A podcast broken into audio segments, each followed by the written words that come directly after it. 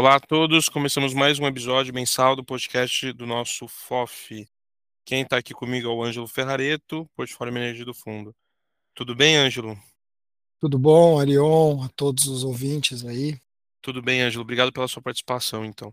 Bom, Ângelo, eu queria que você começasse resumindo o mercado nesse último mês que passou, por favor. Esse último mês foi novamente aí um mês de bastante estresse no mercado, principalmente lá fora. Tá? A gente teve desdobramentos aí na guerra da Ucrânia, isso tem afetado o lado da oferta, mundo afora aí nas cadeias de valor. É, isso tem afetado a inflação, principalmente aí tanto na zona do euro como nos Estados Unidos. É, a gente já vê um movimento aí mais contracionista do Banco Central americano, que deve elevar os juros ainda mais é, do que era previsto, né, ou mais rápido do que estava previsto. Isso, de certa maneira, tem um efeito na economia como um todo, né, desacelerando a economia, inclusive pode ter um impacto nos preços da commodity, deve ter um impacto, né, principalmente petróleo. Uh, isso deve uh, arrefecer a inflação. Né? Além disso, a gente tem, teve aí a política zero Covid na China, que também está impactando, inclusive muitos economistas já estão estimando um crescimento menor da China para esse ano. É, essa política bem agressiva contra o Covid deles acaba impactando bastante a demanda é, aí mundo afora. Por outro lado, apesar da gente ter uma queda grande na Bovespa nesse último mês, principalmente aí devido a essas questões que eu comentei, a gente teve algumas notícias positivas, né? Tivemos superávit uh, recorde aí no, no, primeiro trimestre do ano, né? A informação recente aí que saiu de superávit de 100, próximo a 110 bilhões de reais. Com isso, tiver uma redução da dívida pública, né, que saiu de 79,2% para 78,5%, ou seja, uma notícia positiva aí no âmbito fiscal aqui no Brasil, que também uh, ajuda a gente a ter uma perspectiva melhor aí para a inflação nos próximos anos. Perfeito, Ângelo. Agora, em relação ao nosso fundo, né, quais que foram os principais fatos do IBFF em abril? Bom, em relação ao nosso fundo, o IBFF 11, eh, a gente segue mantendo aí aquele nível de distribuição que a gente tem nos últimos meses, né, de 0,50. Ainda temos uma reserva de lucro aí de 0,09 centavos por cota. Né? Eh, o, o dividendo que a gente tem distribuído aí nos últimos meses representa algo próximo de 10,75% ao ano é, anualizado. Né? Ainda temos um, é, um desconto alto em relação uh, à cota patrimonial do FOF, estamos falando aí de próximo de 20%. Né? Fechamento do mês, uh, a cota ficou em 58,50 uh, versus aí 73,32 por cota aí do valor patrimonial. Em relação ao nosso retorno patrimonial, variação da cota patrimonial mais dividendos, a gente fechou o mês em 1,76% contra 1,19% do IFIX, ou seja, a gente teve um retorno aí uh, relativamente melhor que o IFIX, principalmente aí nossos uh, ativos de tijolo, principalmente segmento logístico. Tá? A gente teve alguns, alguns ativos que performaram muito bem, uh, aí destaque positivo para o BLMG11, Jardim Sul, BRCR11, PAT-L11, né, o Fundo de Logística do Pátria.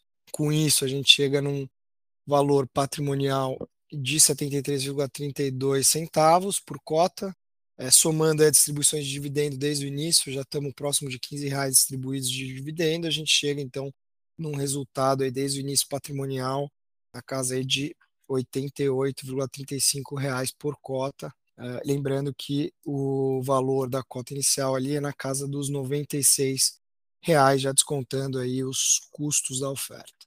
Em relação à liquidez, tivemos uma liquidez muito abaixo da nossa média, na casa dos 55 mil diários uh, negociados, né?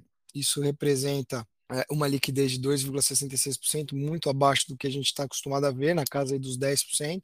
É, isso é em virtude de dois, dois fatores principais. Né? O principal fator é o mercado como um todo, que teve uma redução de liquidez nesse último mês, e também é, uma concentração maior aí do nosso passivo, com investidores institucionais comprando cotas do nosso fundo, e com isso também reduz aí o free float, né? que seria aí o, o quanto está pulverizado o nosso passivo, o quanto que ele negocia é, no mês. Tá bom, Ângelo. E você pode dar um overview do fundo, né, em termos de composição de carteira, alocações e portfólio, por gentileza? Bom, vamos lá. É, a gente segue aí com um perfil muito próximo do último mês, a nossa carteira, tá? Não, não, não houveram grandes movimentos aqui. A gente ainda tem uma, uma exposição grande no segmento corporativo, também aí na casa dos 43,4%. Temos também uma exposição aí de quase 27% no segmento logístico. A gente veio aumentando gradativamente aí nossa exposição, principalmente em investimentos diretos em CRI, que acabam ajudando no dividendo aí do nosso fundo. Lembrando que hoje nossa estratégia está basicamente 55% da carteira com foco em renda e 45% da carteira em foco em ganho de capital, principalmente aí uh, nossos ativos uh, corporativos. É, só um ponto importante, quando você considera o valor patrimonial de todos os nossos ativos em carteira, hoje a gente chega num valor patrimonial de R$ 96,26. Tá? Então, esse é o nosso duplo deságio, né? além do deságio do valor de mercado do nosso FOF em relação ao valor patrimonial do nosso FOF. É, lembrando que o valor patrimonial do FOF é o valor de mercado dos ativos em carteira, mas quando a gente olha o valor patrimonial dos ativos em carteira, também estão descontados, a gente chega num valor patrimonial de 96,26, ou seja, um desconto expressivo de mais de próximo aí a 60%. Então aí é uma oportunidade que a gente vê aí clara no mercado, principalmente segmento de FOFs, mas que também tem afetado bastante o IBFF 11. Uh, em relação aos nossos ativos imobiliários, uh, a gente vem aí mais um mês tendo uma melhora, tá? Então, uh, na base dos últimos 12 meses, a melhora aí foi próximo aí a 10%, tá? Então, esse é o nono mês consecutivo com elevação de rendimentos, desconsiderando o décimo, o último mês do ano, que é um mês que tem uma sazonalidade forte, então, a gente tem melhorado nossos rendimentos aqui, principalmente pela questão não só da inflação, que acaba ajudando aí os fundos de papel e também os nossos CRIs, que são indexados à inflação, mas também uma melhora operacional de alguns ativos em relação tanto ao aluguel quanto à vacância.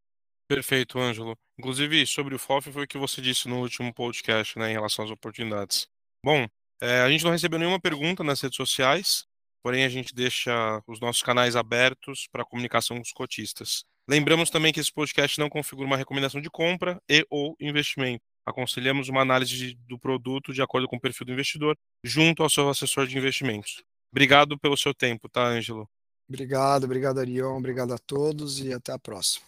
E obrigado você também, nosso ouvinte. Até o próximo episódio.